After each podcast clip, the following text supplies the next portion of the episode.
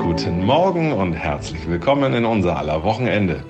Mein Name ist Florian Görling und ich arbeite als selbstständiger Finanzberater für die Deutsche Bank. Ich wünsche Ihnen jetzt gute Unterhaltung und ganz viel Spaß mit Episode 54. Wecker am Morgen. Alles, was Hamburg bewegt. Der tägliche Podcast vom Abendblatt. Wie immer etwas länger als unter der Woche, weil es gibt so viele spannende Themen, dann nehmen wir uns am Wochenende einfach die Zeit. Vielleicht ist ja das eine oder andere für Sie, liebe Podcast-Freunde, dabei. Die geballte Macht der Abendblatt-Chefredaktion schlägt hier gleich auf. Wir halten natürlich die gottgegebene Hierarchie ein. Erst der Chefredakteur, nämlich Lars Haider, seine Analyse zur Causa Olaf Scholz. Wird er nach seiner gerade geäußerten Selbstkritik seinen Stil ändern? Und meint er die Selbstkritik überhaupt ernst? Nach Lars dann der stellvertretende Chefredakteur Matthias Iken. Seine Aufgabe? Drei Umschläge, drei Themen. Matthias muss einen Umschlag auswählen und erst dann weiß er, über welches Thema er sich mit mir unterhalten darf. Nee, Quatsch, unterhalten muss. Matthias kommt dann aus der Nummer nämlich nicht raus. Aber wir fangen natürlich nicht mit diesem Männerclan an, sondern mit einer Frau. Sorry, Jungs. Wir fangen an mit einer Frau, die uns allen Mut macht. Es sind schwierige Zeiten, in denen sich so viel verändert. Also diese Frau hat ein paar Tipps, wie wir unser Leben besser auf die Reihe bekommen. Und da werden wir natürlich alle hellhörig. Wir sind nämlich mit Anja Förster verabredet. Sie ist Unternehmerin, Beraterin und Bestseller-Autorin. Die Palette ihrer Kunden reicht von Vodafone, Liebherr bis zur Telekom und Aldi. Mit Anja sprechen wir jetzt über Brüche. Brüche im eigenen Leben sowie in der Welt, also in der ach so bösen Welt da draußen. Und vor allem darüber, wie wir mit diesen ganzen Veränderungen besser klarkommen. Denn, seien wir ehrlich, wer findet Veränderungen schon gut?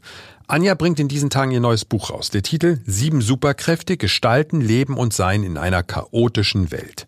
Anja, sieben Superkräfte. Was war der Anlass, dieses Buch zu schreiben?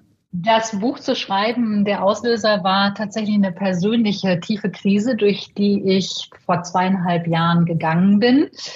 Das war eine private Trennung von meinem Mann, ähm, was aber bei mir erschwerend hinzukam, war, dass wir auch beruflich aufs engste verbändelt waren und auch schon sehr viele Bücher zusammengeschrieben hatten. Das heißt also, es war ein plötzlicher, sehr äh, radikaler Cut privat, beruflich und auch was meinen Heimatort anbetrifft. Ich bin umgezogen, bin nach Hamburg in die schöne Stadt äh, im Norden gekommen, äh, 600 Kilometer von meinem alten Wohnort weg. Aber Anja, das, das stelle ich mir tatsächlich hart vor. Also eine Trennung ist ja, ja, immer schon ein tiefer Einschnitt. Müssen wir uns ja nichts vormachen. Also eine Trennung. Absolut. Emotional fährt alles Achterbahn. Aber wenn du dann mit deinem Partner auch beruflich noch im Grunde verheiratet warst, also doppelt verheiratet, das haut ja dann richtig rein. Das haut richtig rein und das wirft mich oder hat mich auf mich selbst zurückgeworfen. Das Interessante war aber rückblickend betrachtet, dass es mich gezwungen hat, wirklich diese Krise zu nutzen um mich weiterzuentwickeln, um, ähm, um auch Dinge, die ich vielleicht vorher bei mir sehr gerne ausgeblendet habe, ähm, äh, wirklich anzuschauen. Und meine Erkenntnis in der Retrospektive ist, es ist noch nie eine tiefgreifende, spannende Veränderung passiert, wenn du in der Komfortzone sitzt. Ja, das, das glaube glaub ich dir natürlich sofort. Trotzdem frage ich mich, also, ihr trennt euch. Das beschließt ihr irgendwann, warum auch immer. Also ihr sagt, jetzt ist es vorbei. Und dann hast du ja nicht einfach nur gesagt, ich lebe mein Leben weiter, sondern du hast es ja komplett auf den Kopf gestellt. Woher schöpfst du die Kraft in so einem Moment? Das wird ja viele andere Menschen auch interessieren. Woher kommt dann, und da sind wir vielleicht ja auch schon beim Buchtitel, sieben Superkräfte, welche Kraft hilft dir in so einem Moment zu sagen, ich treffe eine so radikale Entscheidung? Wir kommen ja gleich noch zu den Superkräften, aber für mich wirklich der entscheidende Türöffner war zunächst mal eine Superkraft, die nenne ich radikale Akzeptanz. Und äh, radikal muss ich jetzt noch kurz erklären, das hat ja keine gute Konnotation. Ne? Radikal sind halt oft so Dampfwalzenmanier, Meinung anderer überrollen, egal äh, wie traumtänzerisch ich selbst unterwegs bin. Das ist aber nicht damit gemeint, sondern radikale äh, Akzeptanz meint zunächst erstmal im lateinischen Wort Sinne radix, also im wirklich im Ursprungssinne anzunehmen, es ist, was ist. Es ändert nichts, wenn ich dagegen bin. Ich akzeptiere die Situation so, wie sie ist. Das ist unglaublich herausfordernd, ja. wenn die Situation dir nicht schmeckt. ja. wenn du die schwierig findest. Aber damit beginnt alles, weil du ja dann sagst, es ist, wie es ist. Ich äh, investiere nicht meine Energie in die Abwehr zu gehen oder zu sagen, nein, das darf nicht sein oder mir darf das nicht passieren oder ich will das nicht, sondern wirklich ähm, in, aus dieser Akzeptanz heraus zu sagen, okay, es ist, wie es ist.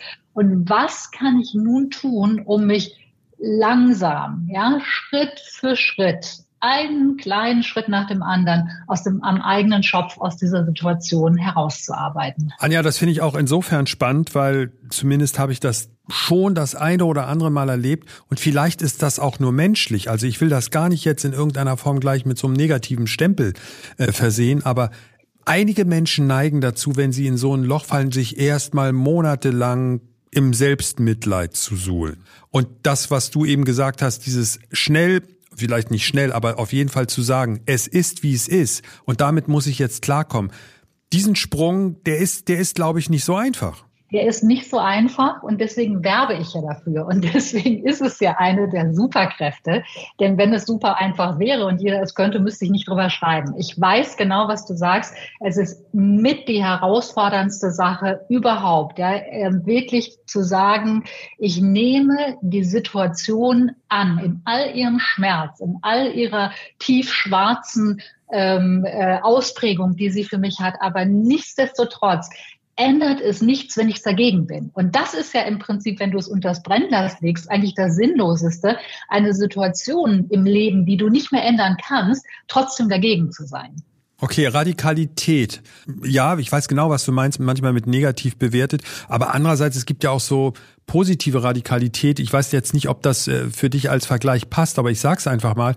Ich höre von heute auf morgen damit auf, zu viel Süßigkeiten zu essen. Ich höre von heute auf genau. morgen damit auf, Zigaretten zu rauchen. So, das ist ja dann in der Radikalität, weil es nicht anders geht. Ganz genau, ganz genau, weil es nicht anders geht. Und damit sind wir beim zweiten Punkt. Also du lieferst eigentlich ein gutes Beispiel äh, bei der zweiten äh, Superkraft, die aber auch wunderbar in meine Krise reingepasst hat, nämlich dieses, dir Eigenmacht zuzugestehen und nicht zu sagen, ich muss oder sollte mal aufhören mit dem Rauchen oder der Arzt hat mir aufgetragen, meine Ernährung zu verändern, sondern zu sagen, ich entscheide mich dafür, oder ich habe grundsätzlich erstmal zwei Möglichkeiten. Ich kann in die Opferrolle gehen und sagen, ähm, ich würde ja gerne, aber es geht nicht, weil, oder ich gehe in die Eigenmacht. Und auch das ist, und das ist mit eine große Herausforderung für viele Menschen, weil es natürlich sehr viel verführerischer ist, sich quasi als Opfer der Umstände oder mit dem Finger auf die anderen zu zeigen und zu sagen, ich kann da nichts dran ändern. Aber das ist für mich dieser äh, Doppelsprung, ja, also radikale Akzeptanz, es ist, wie es ist, und dann zu sagen, ich entscheide mich, weil ich es mir wert bin, in die Eigenmacht zu gehen. Und ich akzeptiere damit, niemand kommt, um mich zu retten, außer ich selbst unternehme etwas. Und Anja, wenn ich das jetzt auch versuche zu übertragen, das ist ja immer gleich so, im Kopf geht ja so ein Spiel los, dass man das auf bestimmte Situationen überträgt. Ich muss ja gar nicht unbedingt in einer tiefen Krise stecken. Ich kann das ja eigentlich auch in meinem täglichen Leben ansonsten anwenden. Da gibt's ja auch schon, ohne dass ich eine große Krise habe, genügend Umbrüche, genügend Veränderungen im Berufsleben, in der Familie, bei den Kindern in der Schule. Ständig ist irgendwas los. Und wenn ich da in irgendeiner Form, ich übernehme den Begriff, den du benutzt dafür, ist ja auch sehr plakativ mit den Superkräften, dann fällt mir ja allein schon das tägliche Leben leichter. Absolut, absolut. Und wir müssen ja noch eine Sache hinzu addieren. Wir haben jetzt von einer privaten Krise gesprochen und wie du richtig sagst, das werden die meisten unserer Zuhörer und Zuhörerinnen kennen. Ne? Krankheit, beruflicher Umbruch, Trennung, Tod eines geliebten Menschen. Gleichzeitig müssen wir aber dazu im Blick behalten, dass wir auch in unserer Welt wirklich dieser krisenhafte Umbruch das neue Normal ist. Und dazu müssen wir ja nur die Nachrichten uns anschauen. Also das heißt, wir reden ja momentan schon von Stapelkrisen, weil wir, wie wir es vielleicht vor 20 oder 30 Jahren kannten, dass mal eine Krise war, danach aber auch wieder ein bisschen Ruhe und dann kam irgendwie die nächste Herausforderung.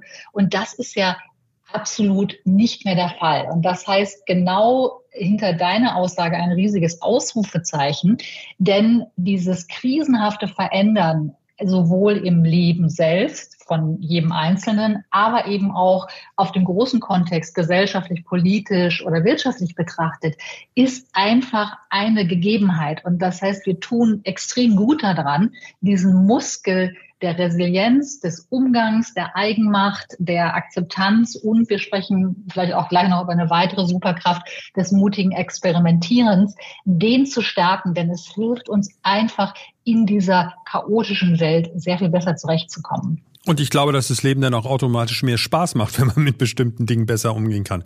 Aber komm, lass uns über das Experimentieren sprechen, weil dahinter steckt ja dann möglicherweise auch eine Art und Weise, wie man mit Fehlern umgeht. Weil Experimentieren heißt ja, es kann es auch schiefgehen. Und ich glaube, mit Fehlern umgehen, da sind wir alle nicht ganz so gut, oder? Genau, genau. Und insbesondere in Deutschland, äh, Ingenieurkultur, alles äh, muss bis auf die vierte oder sechste Nachkommastelle durchgerechnet werden.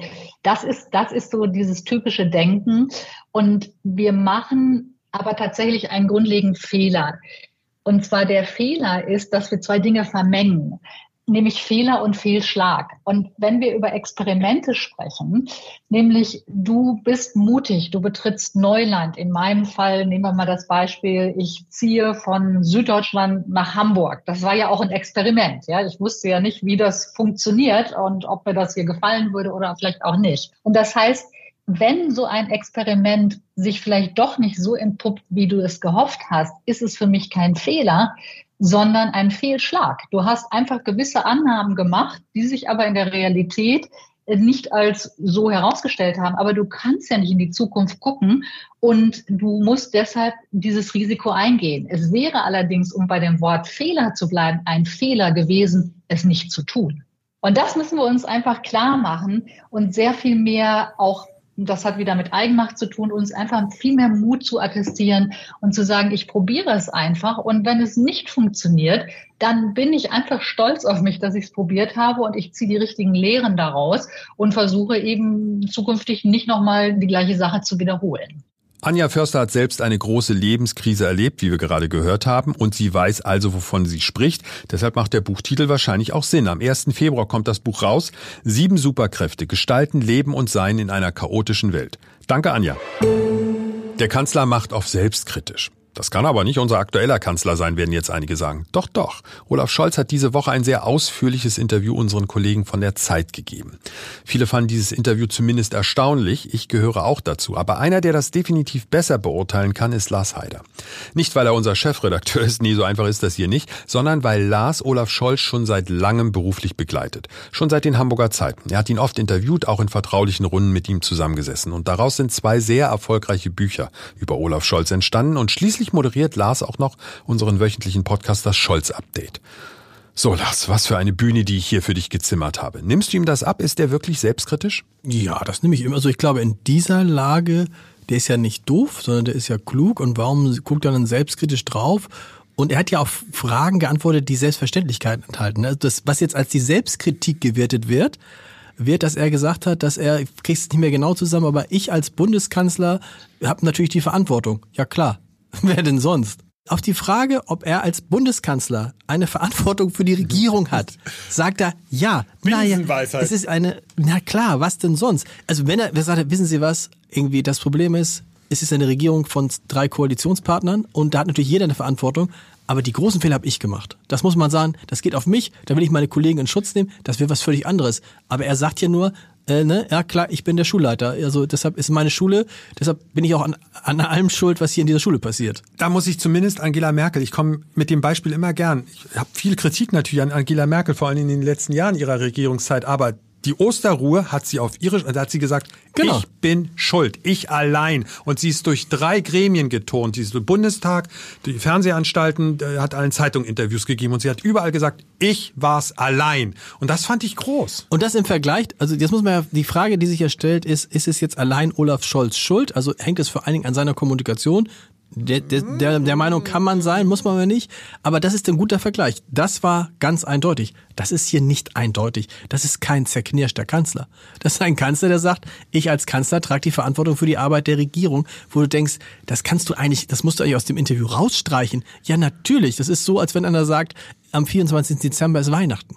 Ja, ich muss dazu noch mal sagen, Peter Tschentscher, unser, unser Bürgermeister, hat im Abendblatt-Interview Angela Merkel noch mal in Schutz genommen, hat gesagt, das ist zwar ihre Schuld, aber wir haben es mitgetragen. Er wollte sie da sogar in Schutz nehmen. Fand ich eine große Geste von ihm. Muss man nicht unbedingt machen. Nee, finde ich schon. Es gibt manche Sachen, die muss man auch mal aussprechen. Finde ich schon wichtig. Olaf Scholz, finde ich, spricht viel aus, ohne tatsächlich was zu sagen. Und was ich so seltsam finde, es passt, jeder denkt, es ist erzwungen, weißt du, und ich mache das daran fest, dass er jetzt doch solche Sprüche, ich sag's mal, Sprüche bringt wie You'll never walk alone. Woher kommt You'll never walk alone? Warum ist das in den, es kommt doch aus der Fußballerwelt, aus den Stadien, speziell hier aus Hamburg, aus, er ist doch überhaupt gar kein Fußballfan. Also wieso benutzt der so einen Spruch? Ich ja, finde, also, das passt alles vorne und hinten. Da kann man das, das ist ja, also ich würde erstmal nochmal sagen, ich glaube, das Interview ist gar nicht erzwungen, der wird jetzt nur was reininterpretiert nochmal. Okay. Ich glaube, der hat einfach ein ganz normales Interview, liest sich wie jedes Interview von Olaf Scholz bei You Never Walk Alone, da ist ja tatsächlich, ich habe ihn das ja mal gefragt und da hieß es immer hinein, es sei seine Idee gewesen, diesen Spruch mhm. zu verwenden. Was man aber wissen muss, dass sein engster Vertrauter Wolfgang Schmidt, Kanzleramtsminister, ein riesiger Fan des FC St. Pauli ist, mhm. Dauerkarteninhaber. Und beim FC St. Pauli wird halt vor jedem Heimspiel You Never Walk Alone gesungen. Also wird das, weil Olaf Scholz ja mit Fußball gar nichts am Hut hat, wird er das irgendwie mal da gehört haben. Und er versucht, wie alle Politikerinnen und Politiker, einen Satz zu finden, der mit ihm in Zusammenhang gebracht wird und zwar möglichst positiv in Zusammenhang gebracht wird. Weil sich, wenn du so einen Satz hast, ne, denk mal an Norbert Blüm, Gott hab ihn selig, ne? Die Rente. Die Rente ist sicher. War, ist totaler Quatsch gewesen, war vielleicht für Norbert Blüm sicher, aber für alle anderen, die danach, aber das ist mit ihm verbunden worden und damit konnte er, man sah Norbert Blüm und dachte, die Rente ist sicher, man sah Barack Obama und sagt, yes, yes we, can. we can. So, und die Suche nach diesem Satz, die treibt auch Olaf Scholz um. Aber er hat ihn, finde ich, bisher nicht gefunden. Nein, er hat ihn gar nicht gefunden. Also was mit ihm im Moment äh, ist der Doppelwumms, also der Wumms, der Doppelwumms und die Zeitenwende. Das sind aber eher Wörter als Sätze, aber den einen Satz, den man mit ihm verbindet, ähm, den gibt es nicht. Und wenn du dir die Formulierung da anguckst, dann wird es ihm auch schwerfallen, so einen Satz zu kreieren. Und du hast ja recht, you never walk alone. Aber das ist es. Man merkt halt sofort, das passt nicht zu ihm. Und zu ihm passt halt das, so wie er spricht, das passt zu ihm. Und da wird halt nie dieser eine große Satz rauskommen und dem alle sagen, wow, das war's. Ja, ich habe vor, vor zwei, ich glaube, es ist jetzt zwei Wochen her, da hattest du äh, im, im Abendblatt darüber geschrieben, über eben genau über diese Geschichte. Du hast ein paar Sprüche auf oder Zitate oder Slogans aufgeführt von Politikern. Mhm und wie sie das denn mit Leben erfüllt haben, beziehungsweise wie es ihnen auch manchmal falsch ausgelegt wurde, weil es ungeschickt formuliert war, etc. Und, und bei Barack Obama, finde ich, ist es am gravierendsten, weil du auch diese Szenerie beschrieben hast vor dem Brandenburger Tor oder vor der Siegessäule, mhm. wo er da geredet hat. Da hat er ja bei Bullenhitze in Berlin seinen Sakko ausgezogen, hat gefragt, ist das okay, wenn ich meinen Sakko ausziehe? Der Mann wusste einfach, wie es geht. Aber der große Unterschied ist, finde ich, bei Yes We Can, das kann ja jeder Depp sagen. Aber er hat's emotional mit Leben gefüllt. Und das ist, finde ich, immer das Schlimmste, wenn du etwas sagst und jeder weiß, äh, du ja, genau, das aber, doch nicht. Aber das ist das Problem. Also Olaf Scholz ist jemand, der die Emotionen aus der Politik herauslassen möchte, bewusst. Was ein großer Fehler ist, weil jeder ähm, Sprachwissenschaftler dir sagt, überhaupt jeden Wissenschaftler dir sagt, du kannst Inhalte nur transportieren, Emotionen. Je mehr Emotionen im Spiel sind, desto besser transportieren sich die Inhalte. Das kann Humor sein, das kann Ernsthaftigkeit sein, das kann Freude, Trauer, alles Mögliche sein. Und Olaf Scholz hat ja null Emotionen. Und deshalb wirkt halt so ein Satz wie You Never Walk Alone, der ja hoch emotional ist, weil man sofort an dieses Lied denkt, an, das ist ja nicht nur beim FC St. Pauli, glaube ich, sondern auch in Liverpool. Ja, Unterhaken, so, zusammenhalten. Aber wenn das jemand sagt, der null Emotionen hat, dann wirkt das halt total komisch. So wie wenn irgendwie einer, der immer total ernst ist, plötzlich so einen Witz macht und alle denken, ich muss jetzt lachen, aber ich lache nicht, weil das meint er ja gar nicht so. Am Schluss, wir, wir reden ja öfter über Olaf Scholz und es macht immer total Spaß, sich mit dir darüber auszutauschen, weil du da auch so, so tief drin bist. Du hast ja nicht umsonst auch zwei Bücher über ihn geschrieben. Ähm, dieses Interview wird doch nichts verändern für ihn, oder? In seiner An, in, in, in den, so wie ihn die Menschen ansehen, in seinen Werten, null, oder? Es ändert sich erst was, wenn Olaf Scholz vor den Kameras so sein sollte, wie er auch hinter den Kameras manchmal ist. Aber ich glaube, dieses, nee, das Interview ändert nichts. Und ich bin mir auch gar nicht sicher, ob er tatsächlich der Überzeugung ist, dass er sich ändern muss. Ich glaube, in seinem Kopf ist jetzt einfach, hat das jetzt eine, eine, eine logische Erklärung, vielleicht stimmt das sogar, sagen, okay, wenn jetzt Armin Laschet Kanzler wäre oder wenn Angela Merkel Kanzler wäre, wahrscheinlich wären deren Werte genauso schlecht wie seine. Weil wir müssen uns nichts vor. Wir haben immer darüber gesprochen, dass es so viel mit der Kommunikation der Bundesregierung zu tun hat. Aber selbst wenn die Bundesregierung jetzt perfekt erklären könnte, warum alles so schlimm ist gerade, dann wäre es aber trotzdem schlimm. Also das hilft mir ja nicht, wenn einer sagt, ja, das ist, also ich kann dir das genau erklären, wie das gekommen ist und sagst du, ja, stimmt eigentlich. Und dann guckst du und sagst, Inflation, wirtschaftlicher Rückgang, Krieg in äh, Ukraine, Krieg in Israel und so weiter. Es wäre wahrscheinlich jeder andere Bundeskanzler, das wir ja damit sagen, wäre jetzt auch in der Situation, in der er ist. Und nochmal, die Bewertung von Angela Merkel dieser, dieser Jahre ist ja tatsächlich, wenn man, egal wo man es jetzt hört, eine völlig, irgendwie überall eine völlig andere. Und ich glaube, dass er da nicht rauskommen kann. Übrigens, weißt du, wer ich glaube, wer von diesem ganzen, von dieser ganzen Situation gerade am meisten profitiert, weil er einen Kommunikationsstil hat, der das miteinander verbindet. Eine Ernsthaftigkeit mit einem Anpacken, mit einem Klar, Klartext sprechen. Jetzt bin ich wirklich sehr gespannt zum Schluss. Markus Söder. Ich glaube, das ist, ich glaube, dass die Zeit, ich glaube wirklich, dass die Zeit, dass die Zeit von Markus Söder gekommen ist und dass er das, er macht es halt nahezu perfekt. Und ich glaube, die Zeit von Markus Söder ist gekommen. Das heißt, ähm, da muss ich dir jetzt natürlich die Frage stellen, seine Show, ist ja auch eine Inszenierung, die er da in München macht mit, ich will hier Ministerpräsident bleiben Ja. und ich will nicht noch, du glaubst auch, er würde es machen. Nein, das stimmt, das stimmt, das stimmt ja. Nein, das stimmt ja für, ich meine, kein ernsthaft, ernstzunehmender Politiker, Spitzenpolitiker, darf jemals den Eindruck entwecken, dass er nicht Bundeskanzler werden möchte. Also wir erinnern uns, Wie hieß sie in NRW? NRW, genau. Hannelore. Hannelore Kraft. So, ne, wenn es erwächst und das darf er, ne, das ist immer so nett, mein Platz ist in Bayern und sonst was. Aber was mir auffällt, wenn man jetzt Markus Söder zuhört, das ist äh, eine Mischung aus irgendwie klaren Ansagen, klarer Analyse, aber auch, auch Einkehr und so. Das ist schon, und das ist dabei nicht unsympathisch, muss ich sagen. Nein, der hat ja nicht umsonst so gute Werte. Und ich würde, ich glaube tatsächlich, also wenn sie schlau sind, wenn sie schlau sind, die CDU machen sie im nächsten Jahr oder die, im Spätsommer heißt es ja, ist ja lustig, die, auf die Frage, wann sie das festlegen, äh, wer denn Kanzler wird, hat ja Markus Söder gesagt, im Spätsommer. Und auf die Nachfrage, äh, was ist denn Spätsommer? Und dann, das legen ähm, Friedrich Merz und ich fest. Also auf dem Niveau, ne, sie legen schon fest, wann Spätsommer ist.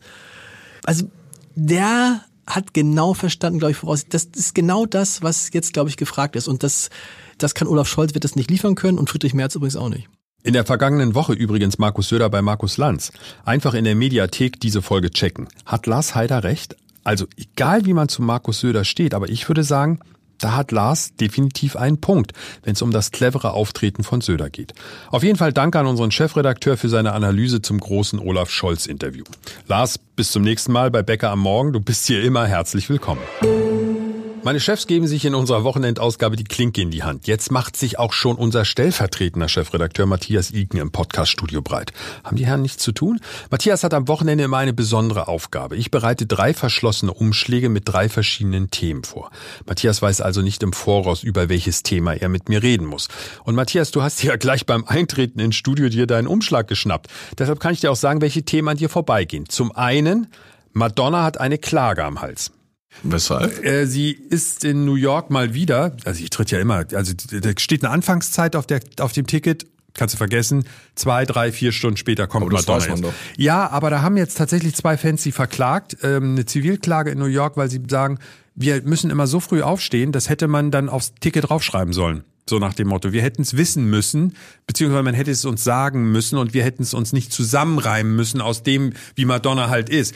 Ganz im Ernst, ich kann es werden immer verstehen. dümmer, beziehungsweise auf der anderen Seite, ja, ich meine, wenn man eine Konzertkarte kauft und man glaubt, das Konzert beginnt um 20 Uhr, dann hat man ein klassisches Konzert besucht. Wenn man in ein Rockkonzert geht, dann muss man froh sein, wenn da vor halb elf der Künstler schon auftritt. Das weiß man halt, das ist eine Nachtsitzung. Ich, ich finde das bei den Preisen mittlerweile zieht das Argument nicht mehr. Aber wir wollten nicht darüber reden. An dir ist auch vorbeigegangen das Thema Ringtauschangebot aus London, Taurus. Das polit hochpolitische Thema. da Und hätten wir uns, jetzt, glaube ich, ein bisschen streiten können. ja, das hätten wir. Da habe ich eine etwas andere Ja, das- Position das- als das- die Mehrheit hier in der Redaktion. Ja, da bin ich kriege ich auch- auch immer Schimpfe. bin ich ausnahmsweise mal mit. Anton Hofreiter einer Meinung. Jetzt wird's wirklich verrückt. Ähm, jetzt der dritte Umschlag. Jetzt kommt dein Thema. Jetzt bin ich gespannt. Dry January, trockener Januar, ja, da bin ich nicht dabei. Also thematisch vielleicht, aber nicht beim Nicht-Trinken. Also ich mache das tatsächlich jetzt zum zweiten oder dritten Mal, glaube ich. Deshalb gibt's ja auch kein Bier. Ja, ich trinke ja auch kein Bier. Ich trinke tatsächlich nur Wein oder irgendwelches Prickelwasser. Ähm, und wir halten uns bisher wirklich dran, im Januar nichts zu trinken und haben uns, das ist das ist auch ein bisschen verrückt und zeigt eigentlich auch, wie groß die Rolle von Alkohol im Leben ist, mit Freunden verabredet für nächste Woche dann, wenn der Monat vorbei ist, dann zelebrieren wir das erste Glas. Machst du sowas generell nicht mit oder brauchst du es nicht? Doch, doch. Also ich mache auch mit, aber nicht im Januar, sondern in der Fastenzeit als Sag mal genau, katholisch sozialisierter Mensch. Die beginnt am Aschermittwoch, wenn alles vorbei Mhm. ist und geht bis Ostern. Hat allerdings, ähm, wenn man das ganz genau theologisch einordnet, immer äh, eine Ausnahme, nämlich der Sonntag, der Tag des Herrn, ist eigentlich nicht Teil der Fastenzeit. Aber ähm, da bin ich dann jetzt nicht so katholisch. Eigentlich versuche ich wirklich diese sieben Wochen, siebeneinhalb Wochen, die zwischen Aschermittwoch und Ostern liegen, ganz ohne Alkohol auszukommen. Wenn wir irgendwo eingeladen sind, trinke ich dann auch mal ein Glas Sekt zum Anstoßen mit. Aber ansonsten. Aha, es gibt Ausnahmen. Ja, also ich bin da kein Dogmatiker. Aber ich habe ähm, mir schon seit eigentlich 25 Jahren angewöhnt, einfach mal. 25 so Jahre machst du ja, das schon.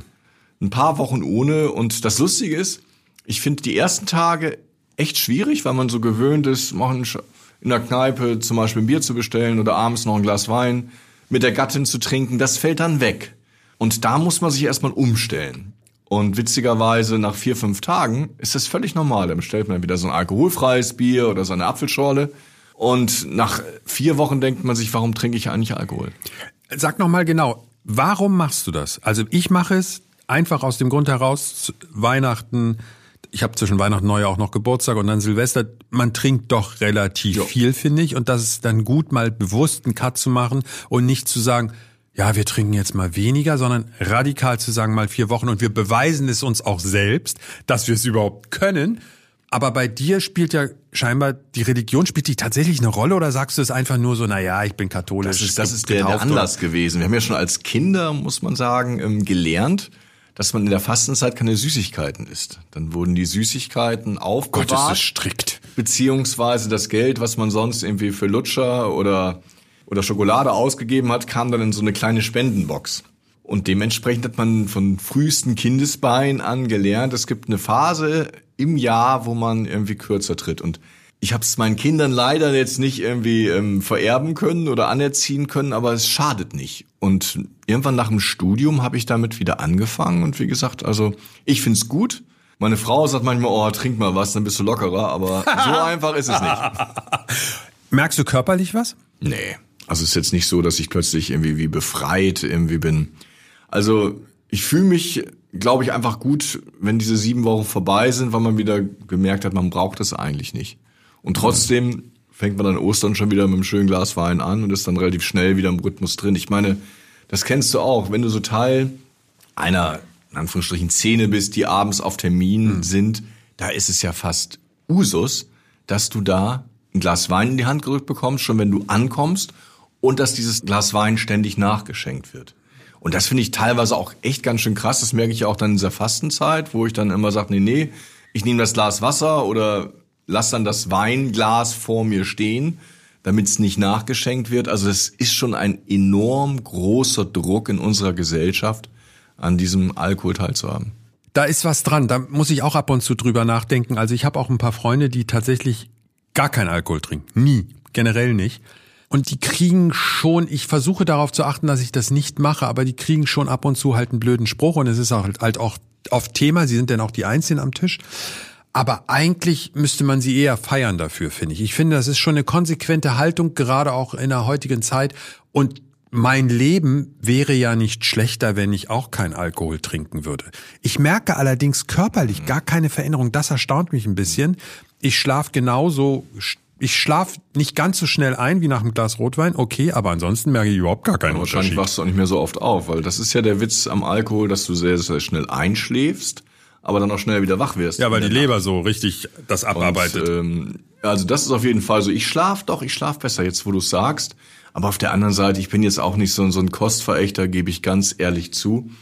Ich finde auch schon schön, dass man auf einer Party irgendwie mit ein paar Leuten zusammen eintrinkt. Oder wenn ich im Stadion bin, auf der Gegengrade, am Millantor, dann bin ich auch nicht dabei irgendwie. Also natürlich während der Fastenzeit schon. Muss ich alkoholfreies Bier trinken, was echt hart ist. Aber Schmeckt das ich nicht? Ich habe keine Ahnung, ich trinke kein Bier, ich weiß es nicht. Schmeckt ja, alkoholfreies Bier nicht? Meine Frau trinkt dauernd Jever Pfand Zitrone ja. und findet das gut. Okay. Aber ich bin ja nicht eine Frau. okay. Stimmt, da habe ich auch schon gemerkt. Woran habe ich das Sei eigentlich froh, gemerkt? Ja. Aber Gesellschaft und Alkohol ist auf jeden Fall ein Thema. Ja, ich, ich stelle jetzt mal, ich meine, ich sag's jetzt mal unter uns beiden. Ich staune schon bei diesen Terminen, was auch, auch bei uns auf dem Neujahrsempfang mittags, was da getrunken wird. Ja, aber auch das ist viel weniger geworden. Also man muss, glaube ich, auch wirklich den Vergleich treffen und da bin ich froh drüber.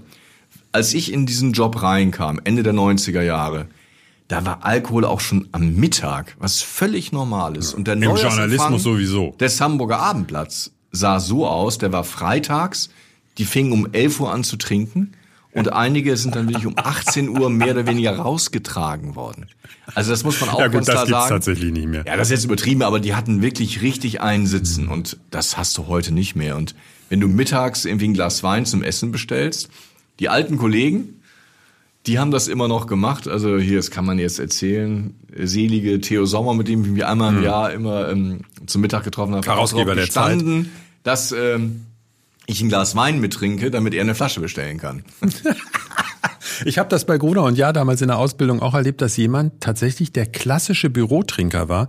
Der hatte in einer Papiertüte eine Flasche Korn oder irgendeinen Schnaps und die stand im Papierkorb, sodass man die nicht sehen konnte und von der Papiertüte eingeschlossen. Ja gut, das ist natürlich was, Das was ist schon anderes. hart. Das, das ist schon hart. Ja, Das, das war jetzt nicht das Beispiel, was ich erwähnen wollte. Aber insgesamt hast du recht. Gab es natürlich in dieser Zeit auch viele Leute, die so echt Probleme bekommen haben. Und da bin ich auch froh. Also ich meine, wenn du hier jetzt ähm, mit solchen Tüten rumliefest oder ähm, den Schrank aufmachst Ja, gut, und da dann die Flaschen raus, dann kannst du davon ausgehen, bekommst du danach ein Problem mit der Personalabteilung. Das zu Recht. Und das zu Recht, absolut. Also, für dich wird das Leben ein bisschen eingeschränkter am wievielten? Das ist, Am Aschermittwoch. das ist datumsmäßig Ich habe jetzt noch nicht geguckt, aber das ist jetzt gleich, das mache ich jetzt gleich nach unserem Gespräch, Ja. weil das ist ähm, dieses Jahr ist Ostern relativ früh, dürfte das ähm, 8., 9. ja, Februar siehst du, sein. und bei Das mir ist es soweit. relativ einfach, 31. Januar, am 1. darf ich wieder. Dann können wir zwischendurch noch eintrinken. Aber nicht im Büro. Das hast du eben gut erklärt. Das geht gar nicht, finde ich, Alkohol im Büro. Matthias Iken hören wir am nächsten Wochenende wieder. Dann steht ihm die Fastenzeit immer noch bevor. Bei den Hamburgern, die, wie ich, nur und nur in Anführungszeichen im Januar auf Alkohol verzichten, heißt es dann schon wieder hoch die Tassen. Zum Schluss möchten wir Ihre Aufmerksamkeit, liebe Podcast-Freunde, auf ein sehr trauriges Thema lenken. Es ist für unser Land eher sogar beschämend. Die Altersarmut von Rentnern. Sabine Tesche, meine Kollegin, die sich als Vorstandsmitglied von unserer Charity-Aktion Hamburger Abendblatt hilft, gerade bei diesem Thema sehr stark engagiert, kümmert sich um Ideen und Maßnahmen, die den betroffenen Rentnern helfen. Aber erstmal, Sabine, erläutere uns etwas genauer die Situation. Wie sieht es bei der Altersarmut von Rentnern aus? Ja, es ist tatsächlich so. Bundesweit ist es so, dass es 25 Prozent der Rentner, Rentnerinnen und Rentner ein Nettoeinkommen unter 1000 Euro haben. Das ist die Armutsgrenze. Und in Hamburg ist es so, dass ähm, von den 430.000 Rentnern, die es gibt, immerhin 15 Prozent ähm, an der Armutsgrenze oder richtig arm sind. Und das ist eine dramatische Entwicklung, weil es 2005 noch 9,5 Prozent waren und jetzt sind es schon 15 Prozent.